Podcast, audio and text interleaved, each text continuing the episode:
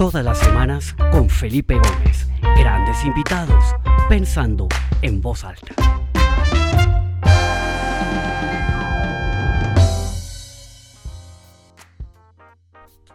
Bueno, muy buenas tardes para todas las personas que se conectan, que se comienzan a conectar desde distintas partes del mundo. Es un placer saludarlos de nuevo en esta edición del programa Pensando en voz alta.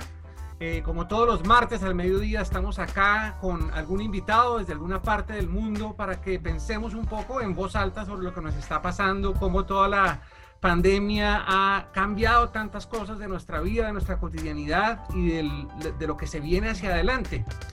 Eh, y hoy tenemos un invitado muy especial, una persona que, que aprecio muchísimo y que admiro muchísimo, es Juan Pablo Consuegra eh, tiene una carrera absolutamente espectacular en el mundo de la tecnología, muchos años en Microsoft y ahora está de cabeza para todo lo que es la región andina de Facebook, un desafío absolutamente fascinante. Eh, con todo lo que eso implica, pues una empresa eh, que está a la vanguardia de muchísimas cosas, con unos procesos de apoyo al emprendimiento importantísimos y pues estamos aquí para charlar con Juan Pablo. Entonces, Juan Pablo, bienvenido. Él está en Bogotá. Esta semana tenemos un invitado de Bogotá. Bienvenido a Pensando en Voz Alta y es un gusto tenerlo acá con nosotros. Bueno, pues muchas gracias por la invitación, Felipe. Qué bueno poder verlo y conversar un rato con usted de, esto que, la verdad es apasionante, lo que está pasando en el mundo, lo que está pasando con el consumidor y, un poco lo que Facebook está haciendo en el mundo y, Colombia es una excepción, pues es, es algo bien apasionante. Mil gracias por la invitación. Excelente. Bueno, pues como siempre tenemos media hora, nos gusta ser muy estrictos con el tiempo porque eh, sabemos que la gente está ocupada, Juan Pablo también tiene sus compromisos. Entonces vamos a entrar en materia y un poco la temática, la línea de la temática que vamos a llevar en esa conversación es sobre cómo esta pandemia ha acelerado los procesos de transformación digital a ambos lados de la cadena de valor. Por un lado, un consumidor que se ve enfrentado eh, un poco a la fuerza a tener que hacer todo de manera digital, eh, y cosas desde lo cotidiano como estudiar, ir al colegio, eh, trabajar remotamente, etcétera, etcétera. También eso ha evolucionado a que la gente empiece a hacer muchos de sus negocios y de sus transacciones de una manera virtual cuando antes lo hacía de una manera física. Y por otro lado, pues las empresas en respuesta a esto también y por la misma circunstancia de la pandemia, pues han tenido que acelerar sus procesos para que uno, la gente pueda trabajar remotamente de una manera eficiente, dos, para acercarse y tener más cercanía con sus clientes y que esa experiencia del cliente digital sea tan buena o mejor que lo que hacían antes en persona. Entonces, pues todo esto surge de un estudio que eh, Facebook comisiona en varios países. Eh, ¿Y por qué no comenzamos por ahí, Juan Pablo? Porque nos cuenta un poquito sobre ese estudio, cuáles son esas conclusiones y esos hallazgos de ese estudio que son bien interesantes y tomamos eso como punto de partida para irnos metiendo y para ir explorando sobre algunos de esos temas. Claro, claro. Y, me encanta que me lo está contando usted porque, porque sí, es la transformación digital a, ambos lados de la, de la cadena de valor y la pregunta que uno siempre se hace es cuál empezó, ¿no? ¿Cuál, por qué, por qué empezó, eh, por dónde? Si empezó primero en la empresa o empezó primero en el consumidor. Y, usted me mencionaba al principio, yo, llevo mucho tiempo trabajando en tecnología y llevo hablando de transformación digital en Colombia muchos años, no sé, 10 años. Pero la verdad es que la transformación digital que esperábamos nosotros los que trabajamos en tecnología que sucediera hace muchos años, sucedió este año, sucedió en los últimos seis o siete meses. Em, y usted se pone a pensar, eh, pensamiento de ingeniero, dice, bueno, ¿qué fue lo diferente este año de los últimos nueve? Y la verdad es que lo diferente fue que la pandemia obligó al consumidor a cambiar. Entonces, la lógica lo que nos está llevando a pensar es, el consumidor cambió, sus necesidades cambiaron, y eso fue el, el trigger, digamos, lo que realmente generó que las empresas pudieran avanzar a la velocidad que avanzaron en transformación digital. Ese estudio que usted, usted menciona, efectivamente lo comisionamos en, en varias partes de América Latina y varias partes del mundo. Eh, y, hay unas cifras de Colombia que son bien interesantes. Esto es más o menos de, de julio, no es, es, sí, julio, finales de julio. Eh, y le preguntábamos a los consumidores, cuénteme cómo están sus comportamientos digitales. Y eh, le doy algunos números que son interesantes para, enmarcar la conversación. Seis de cada diez consumidores digamos que nos confesaron que la semana anterior habían buscado más que la semana antepasada, cosas en línea. Eh, un poco más de 5 de cada 10, el 52%, nos dijeron 52, eh, yo compré en línea la semana pasada eh, que no había comprado la semana antepasada. Eh, lo cual nos, digamos que nos, muestra que las compras online son realmente como el principal vector de cambio.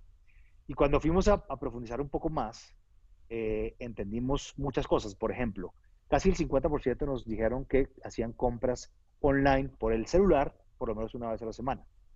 el 67% está contento con la capacidad que tiene para realizar compras online. Obviamente siempre habrá mejoras, siempre habrá la capacidad de mejorar la interfase y que eh, no haya colas y que sea más rápido el acceso, etcétera, pero el 67% dijo que estaba satisfecho con la, con la facilidad para comprar.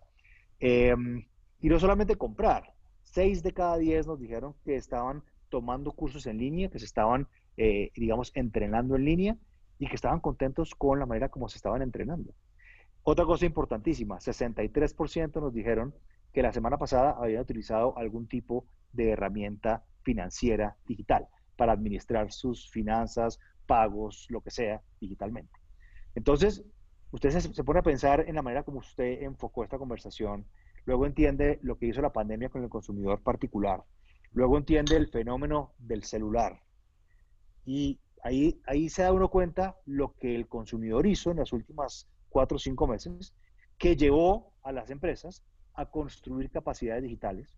Algunas ya las tenían y lo que hicieron fue mejorarlas, pero muchas no las tenían y lo que hicieron fue decir, miércoles, llevo tres, cuatro años procrastinando esto, ahora me tocó hacerlo y lo voy a hacer y lo hicieron en tiempo récord. Yo eh, conozco compañías que en, en, febrero no tenían nada y en mayo tienen esquemas de comercio electrónico del más alto nivel y empiezan a transaccionar exitosamente en este mundo digital. Entonces es un fenómeno impresionante. Impresionante. Ahora, una cosa, Juan Pablo, que yo me he dado cuenta, porque digamos que uno podría como partir uno, un lado de la cana de valor, que es el lado de las empresas, como en dos tipos de empresas. Unas las que son digitalmente nativas, que son empresas que nacieron digitales y que pues simplemente yo creo que la pandemia les presentó una gran oportunidad para crecer de una manera dramática eh, y un poco lo que ellos hicieron fue acelerar su proceso de, de, de, crecimiento por la pandemia. Pero yo creo que el desafío verdaderamente grande lo tenían las empresas tradicionales, ¿no? Los, los, los retailers tradicionales, las compañías comercializadoras tradicionales. Bueno, y de paso hoy tenemos a varias personas conectadas que lideran empresas de este tipo, empresas en retailers, empresas, empresas de manufactura, empresas de servicios de distinto tipo. Eh, esas empresas, como usted bien lo dijo, se vieron forzadas por la pandemia a acelerar un poco estos procesos de, de reinventarse y de replantear su oferta de valor desde una perspectiva digital. Y algunas lo han hecho bien, pero otras se han quedado cortas. Eh, yo he visto algunas empresas que, que han lanzado sus, eh, digamos, sus, sus storefront digitales y realmente la experiencia sigue siendo una experiencia regular. Otras tienen una experiencia mejor y otras tienen una experiencia de clase mundial, digámoslo así. Pero ¿cómo, cómo catalogaría o qué podría decirle usted a estas personas que nos oyen en este momento, que lideran estas grandes empresas tradicionales y convencionales y a las que van a ver este video más adelante? ¿Cuál sería como esa, esa, esa trayectoria, ese, ese camino que deben recorrer para poderlo hacer de una manera correcta? ¿no? Porque también equivocarse acá es fácil y, y está bien equivocarse porque digitalmente uno puede corregir muy rápido. Pero ¿cómo, ¿cómo serían como esos pasos, esos consejos que veo una persona experta en tecnología como usted para que las empresas puedan hacerlo de la mejor manera posible? Mire, yo no, eso es una excelente pregunta que no sé si yo tenga la respuesta, porque es que yo no creo que haya una manera, una sola manera correcta. Em, las compañías, cada compañía va a tener, ha tenido tradicionalmente su manera de hacer negocios y seguramente parte de esa cultura y parte de esa tradición se va a ver reflejada en la manera como haga la transición a digital. Entonces, no creo que haya una sola manera. Pero, ¿qué sí debería pasar? Lo primero que debería pasar es que se fijen en dónde está el cliente. El cliente está aquí, aquí. Y esto, yo, yo llevo hablando de esto, no sé, cuatro años, desde que entré a Facebook hablando de el celular nos cambió la vida y el consumidor está aquí. Y a mí me ha tocado, Felipe, reuniones de juntas directivas en donde yo digo eso y la gente no me cree. No, no me cree. Uno ve las caras, ¿sabe? Uno oye las preguntas que le hacen y la gente no le cree que, el, consumidor promedio está aquí. Hay casi 40 millones de personas en Colombia conectadas a Facebook. 40 millones, es decir, es todo el mundo. Entonces, la gente está aquí, el consumidor está aquí y tenemos que entender esa dinámica. Y eso es lo primero que yo le pido a las empresas y los invito a hacer. Hay que entender el consumidor, cómo funciona y cada empresa tiene un consumidor particular y probablemente de nosotros como consumidores nos portemos de una manera con un tipo de compañías, de una manera con otro tipo, tenemos más paciencia con, una, con un tipo de compañía que con otras, tenemos mucha más expectativa con una que con otra, y eso las empresas tienen que entender. Entonces, eso es el primer punto. El segundo, usted lo mencionó, que para mí es lo más fundamental, y es que se puedan equivocar. Nosotros venimos de una, de una digamos, el, el mundo de la tecnología ha cambiado radicalmente en los últimos 30 años. Hace 30 años, había una sola verdad. Cuando yo empecé a trabajar en, Microsoft de los 90, había una sola verdad. Y a uno lo premiaban por saberse esa verdad, ¿no? Y, y la equivocación no era algo que fuera aceptable. En los últimos 10 años nos hemos dado cuenta que eso ya hoy no es valioso y lo que necesitamos es fomentar la equivocación, fomentar tomar riesgos, fomentar el hecho de que hay una persona que cree en algo firmemente, que está soportado por información y por datos eh, y que se, bote el agua y que pruebe. El peor escenario es que aprendió mucho, pero el mejor escenario es que realmente la sacó del estadio. Y eso me lleva al tercer punto de recomendación a las empresas, y es que nunca ha habido más información disponible, nunca ha habido más datos disponibles, nunca ha habido más facilidad de procesamiento de datos para sacar información a menor costo.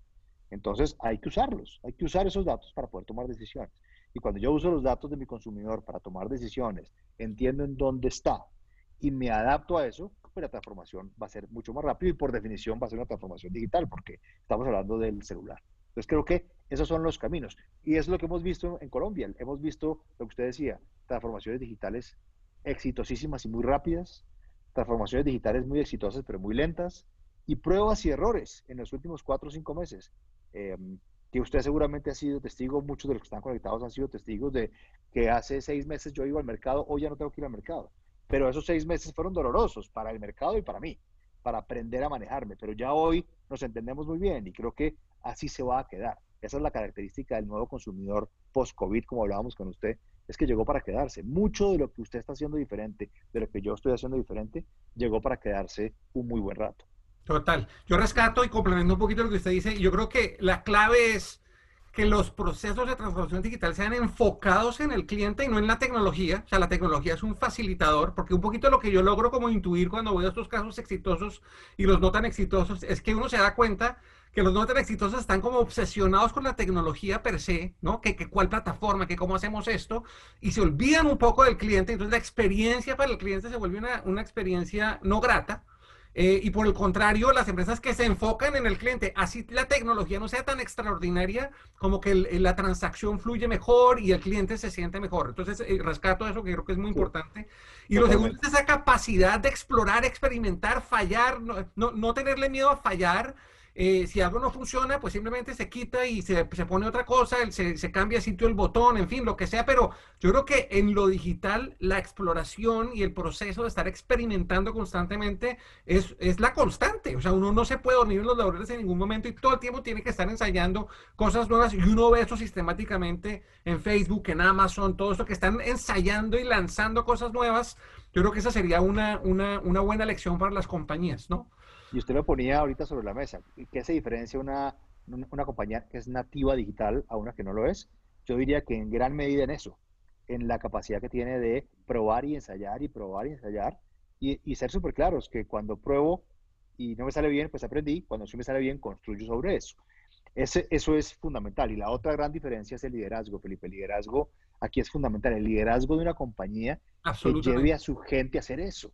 Ahora, ahora, ahora estamos viendo realmente los liderazgos sólidos, los liderazgos de líderes que no necesariamente son los presidentes de las compañías, líderes de áreas, líderes de iniciativas que realmente tienen un, una, meta ambiciosa, una meta relevante y se la pusieron sobre la mesa. Mire, hoy la tecnología es más, más barata que nunca. Usted consigue en la nube lo que quiera. E, eso ya no es una excusa, digamos, en general, el costo y la, la facilidad de tener tecnología.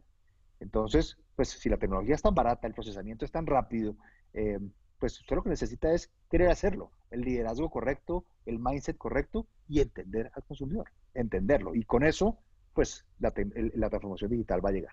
Absolutamente. Hablemos un poquito de, qué va a pasar con los, con los grandes negocios tradicionales, ¿no? Porque, por ejemplo, bueno, uno ve un proceso como el de la banca, ¿no? Hoy por hoy la mayoría de la gente, pues la mayoría de sus transacciones las hace o en, su portal web o en, o en, la aplicación móvil del banco. Y uno realmente va al banco cuando ya, mejor dicho, tocó ir al banco y va uno de mala gana al banco, ¿no? Porque, porque no fui capaz de hacer esto online. Y yo creo que ese fenómeno que pasa con el banco va a empezar a pasar con otras, con otro tipo de negocios con los que en esta pandemia empezamos a interactuar de una manera digital, pero eficiente, ¿no? Eh, usted ponía el caso del supermercado. Yo me pregunto si, si, esas grandes superficies de supermercado van a seguir siendo los modelos tradicionales de, compra para, para, los hogares o si esto se va a volver en un modelo mucho más híbrido, mucho más digital, etcétera.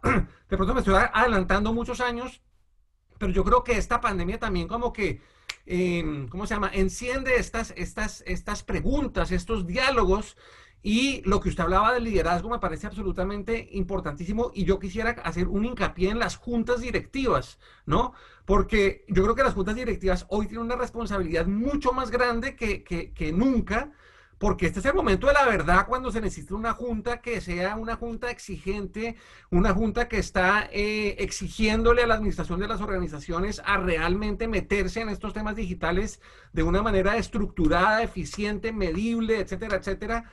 Eh, y yo creo que ahí, eh, y, de eso vamos a hablar la semana entrante, y al final les diré quién es mi, mi invitado a la semana entrante sobre el rol de las juntas directivas.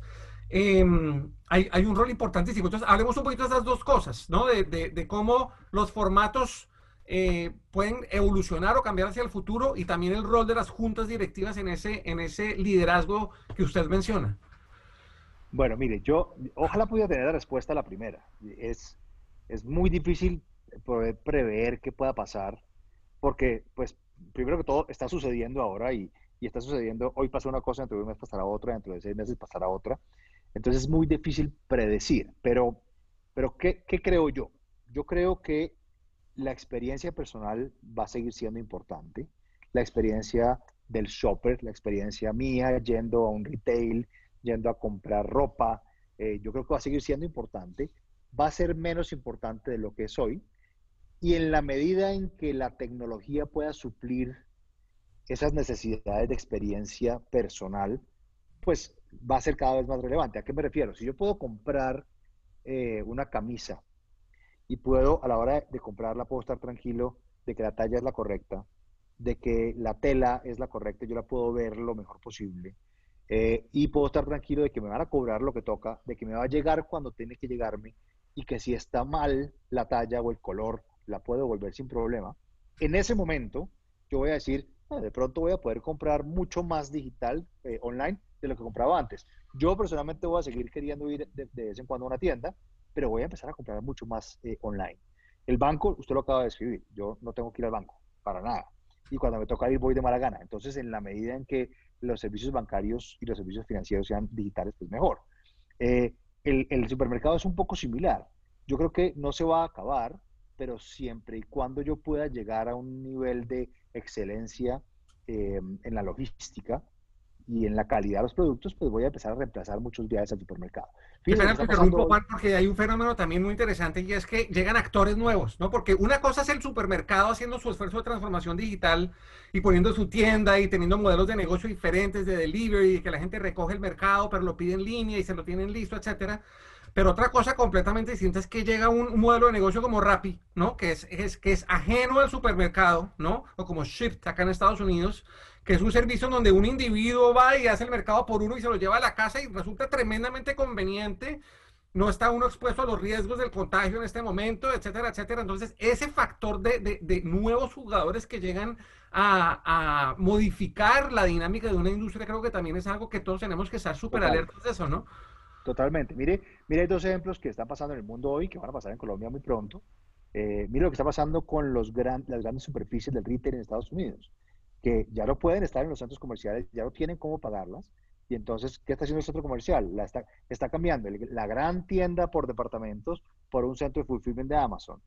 Eh, y entonces, pues ocupa el espacio, pero el objetivo del espacio es completamente diferente y eso de alguna manera digamos que supone que ya el tema de la última milla está solucionado y a mí me, va a llegar el producto que pedí rápido de un sitio muy cercano con la calidad que yo quiero. Ese es uno. Y el otro que tiene mucho que ver con esos nuevos jugadores es lo que se llama la economía de mínimo contacto. La economía de mínimo contacto está afectando a, a, a verticales de negocio como los restaurantes, por ejemplo. El restaurante por lo menos en el corto plazo va a ser siempre, va a ser muy diferente. Yo voy a llegar con mi teléfono y voy a pedir mi, va a ser mi orden, eh, la voy a pagar antes de llegar, voy a reservar mi mesa antes de llegar, eh, no necesito intercambiar eh, tarjetas de crédito, ni plata, ni absolutamente nada. Cuando llegue me, sirven la comida sin yo haber tenido que interactuar con nadie. Y esa economía de mínimo contacto se va a, se va a poner en práctica en restaurantes, en hoteles, en entretenimiento. entonces, todo esto cambió y abre la puerta para que lleguen los jugadores a habilitar esa economía del mínimo contacto. Entonces, ¿qué va a pasar?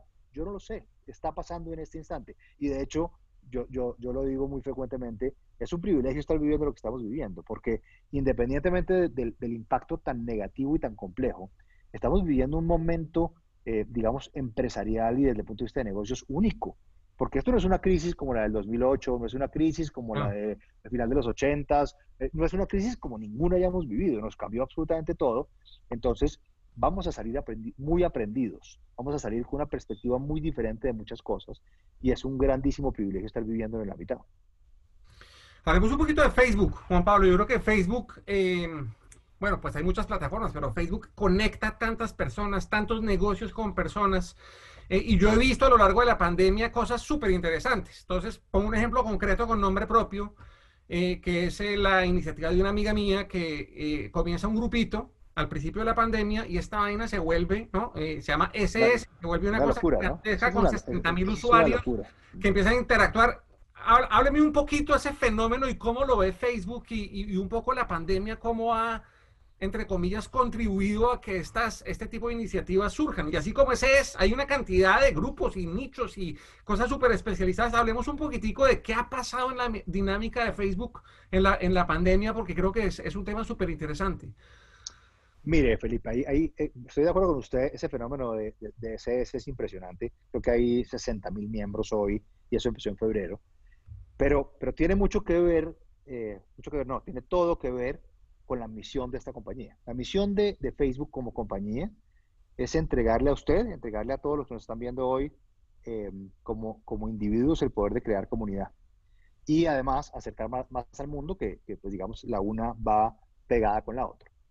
¿Y, cómo, cómo, construyo comunidad? Yo construyo comunidad cuando hablo con la gente que me interesa, cuando me relaciono con la gente que tiene los mismos intereses que tengo yo, los mismos gustos que tengo yo, y, que estamos, estamos eh, juntos pues, por alguna cosa en común, por el colegio, por la universidad, por el hobby, por lo que sea.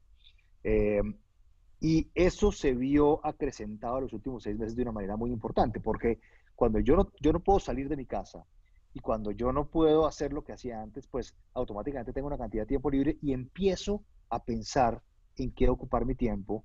Eh, hay gente que hace ejercicio, hay gente que lee, pero hubo gente que se sentó a construir comunidad, a juntarse con comunidad. Entonces Estefanía hizo esto con SES, pero hay algunos otros. Hay un, hay un grupo en Facebook en, Colombia que se llama Pasión por la Cocina. Usted debe ser miembro también. Sí, sí, también es buenísimo. Esa cosa surgió hace dos meses y tiene 5.000 personas o 6.000 personas y cuando usted se mete a ver ese, ese grupo, yo, a mí me da un poco de pena, yo a veces publico cosas, pero pues nunca del calibre de la gente que está ahí.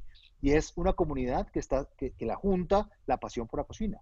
Y el mismo dueño, el, que se inventó este grupo abrió que se llama Pasión por los Animales o algo así, y, y la gente empieza a encontrar cosas en común. Y esa es la razón de ser de esta compañía. Nosotros lo que hacemos es habilitar que la gente construya comunidad alrededor de cosas en común.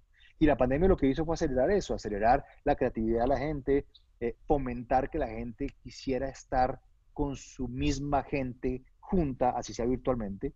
Eh, y entonces aceleró en el caso de Facebook las comunidades, aceleró los grupos, aceleró el desarrollo del producto. Nosotros desarrollamos un producto que se llama Messenger Rooms, que no existía antes de la pandemia.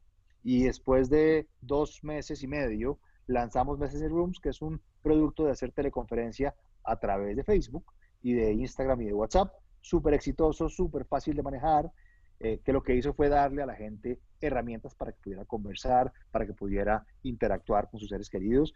Digamos que tratando de aliviar un poco el peso grande de la pandemia, pero poniendo, digamos, sobre la mesa la relevancia tan importante que es nuestra comunidad. Pertenecer a una comunidad, cualquiera que sea, Felipe, usted con sus amigos del colegio, con sus amigos de la universidad, con sus amigos de, de hobby, con lo que sea, usted tiene un sentido de pertenencia y, y quiere pertenecer y les cree y, y está, digamos que, que, comprometidos con esa comunidad de cierta manera, y eso es lo que está haciendo Facebook, eh, dentro de otras muchas cosas, eh, eh, digamos, creciendo de una manera importante en la, en la pandemia. Súper interesante. como le dije, el tiempo vuela, se nos está acabando, creo que nos queda tiempo para un, una, una pregunta más, y yo quisiera enfocarla un poco. La semana pasada, la invitada fue Catalina Escobar y hablamos un poco cómo la pandemia ha, ¿cómo se llama? aumentado la, la, pobreza extrema y ha aumentado esa división eh, social tremenda. Eh, hablamos específicamente de Cartagena, de, estos cordones de pobreza de Cartagena. Entonces la pregunta es, ¿qué rol pueden jugar esas empresas de tecnología como ustedes, como Amazon? Eh, no sé, estas grandes empresas de tecnología que están como siendo facilitadores, enablers de procesos de innovación ¿Qué tipo de innovación social puede haber ahí para, para, ayudar a cerrar esa brecha, para volver a recuperar un poco ese terreno que habíamos ganado en, evolución de las cifras de pobreza en nuestros países, etcétera, etcétera, que la pandemia nos echó para atrás en ese sentido? Yo creo que estas empresas poderosas, estas empresas que están conectadas con todo el mundo, que facilitan la interacción, pueden ser unos, unos jugadores súper importantes en este esfuerzo para, para, para recuperar ese terreno perdido yo me imagino que dentro de, dentro de Facebook, dentro de los equipos de liderazgo, esta es una discusión que está viva. ¿Hay algo que pueda compartir con nosotros de qué está haciendo o qué planean hacer hacia el futuro en este sentido?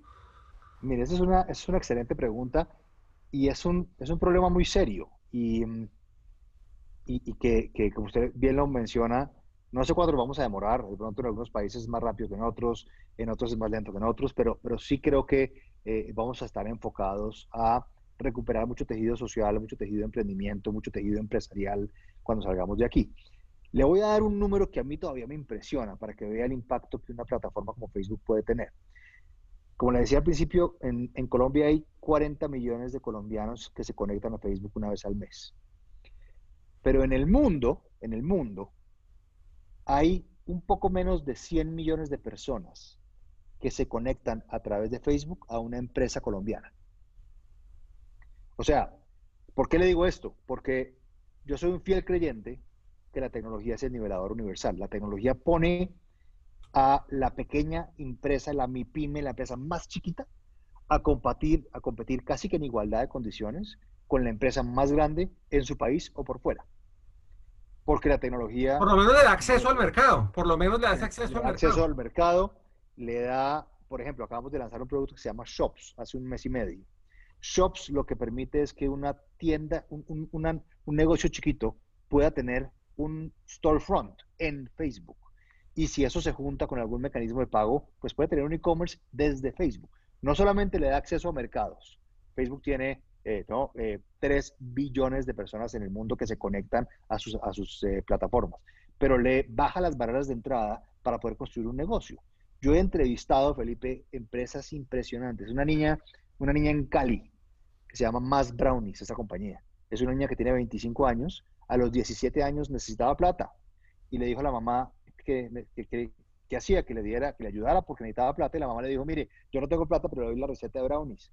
Fast forward, seis años, la niña lo único que ha hecho es brownies en su vida, con su novio, y tiene una fábrica de brownies y que manda brownies a todas partes de Colombia, brownies deliciosos, y exporta. ¿Y cómo lo hace? Con Facebook.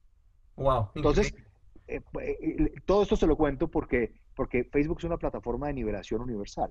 Y lo que estamos haciendo nosotros es enseñarle a las pequeñas empresas, enseñarle a, las, eh, a, los, a, los, emprendimientos, les estamos enseñando a las madres cabezas de familia. Estuvimos hace un par de semanas en el norte del país entrenando a la comunidad Wayuu para que utilizara la plataforma para dar a conocer sus, su riqueza cultural. Entonces, lo que estamos haciendo nosotros es capacitando a estos empresarios pequeños y medianos para que puedan utilizar esto de la mejor manera. Ahora, hay una cantidad de cosas adicionales que hemos hecho eh, para ayudar a las pequeñas empresas con el flujo de caja, por ejemplo. En Colombia eh, trajimos una inversión de 2.800 millones de pesos dedicada únicamente a pequeñas empresas que tienen problemas de flujo de caja y que además quieren también participar de este mercado global eh, que Facebook e Instagram lideran. Entonces, hay una responsabilidad muy grande de esta empresa en ayudarle a ese pequeño y mediano eh, eh, empresario. Bueno, usted es, una, usted es un muy buen ejemplo de lo que usted ha logrado hacer con Facebook y con Instagram y con todo esto, porque estamos convencidos de que la manera que vamos, como vamos a recuperar ese tejido empresarial va a ser con entrenamiento, con ayudas, con soporte, para que la gente pueda poco a poco ir saliendo adelante. Espectacular. Solamente rescato y pido excusas por los minutos que nos estamos pasando. Es eh, tanto Catalina Escobar como Celina de Sola, que también es una emprendedora social de El Salvador que entrevisté hace unas semanas, nos decían que parte del proceso eh, de la pandemia es que les obligó a que esta gente que está en extrema pobreza pudiera ser como un upgrade de sus celulares y ya pudieran tener smartphones con conectividad a Internet. Entonces, el, el, mismo hecho de la pandemia ha hecho que esta tecnología también pueda llegar a gente que antes no podía accesarla y está llegando por canales de fundaciones que los necesitan para poder capacitar a su gente, estar en contacto. Entonces, yo creo que hay una oportunidad, ¿no? Y, y seguramente lo están explorando, pero igual le dejo ahí la semilla en la mente porque hay una oportunidad gigante para poder poner un grano de arena y contribuir a erradicar la pobreza, a volver a ganar este terreno perdido que, que por la pandemia se nos abrió la brecha otra vez. Entonces ahí pues eh, ese es todo un tema para pensar en voz alta eh, con gente de la industria y creo que es un tema súper interesante. Juan Pablo, de verdad, mil gracias. Qué pesar que se me acabó el tiempo porque nos me hubiera encantado quedarme charlando con usted eh, mucho más. Antes de hacerle el micrófono para que se despida, simplemente a toda la gente que me escucha, invitarlos la semana entrante a la misma hora. Tengo un invitado fantástico que de paso usted conoce muy bien, Juan es Orlando Ayala, que es un colombiano que trabajó muchos años en Microsoft. Eh, y es, y es pues un monstruo. El tipo yo creo que ha tenido el cargo más importante de Microsoft que ha tenido un hispano eh, en la historia. Él le susurró al oído a Bill Gates por muchísimos años y hoy por hoy está dedicado a eh, participar en muchas juntas directivas en distintos países y también mirándolo desde la óptica de cómo la tecnología eh, es un facilitador y un enabler del desarrollo de las organizaciones. Entonces vamos a hablar un poco de la tecnología, pero también del rol que tienen las juntas directivas y el liderazgo de las organizaciones ante esta coyuntura y este, este momento tan interesante que estamos viviendo. Complejo, pero interesante. Entonces los espero el próximo martes. Eh, esta tarde queda subida a la página www.pensandoenvozalta.com la grabación de esta entrevista y estará ya accesible el eh, link para poderse registrar para la entrevista con Orlando Ayala la semana entrante.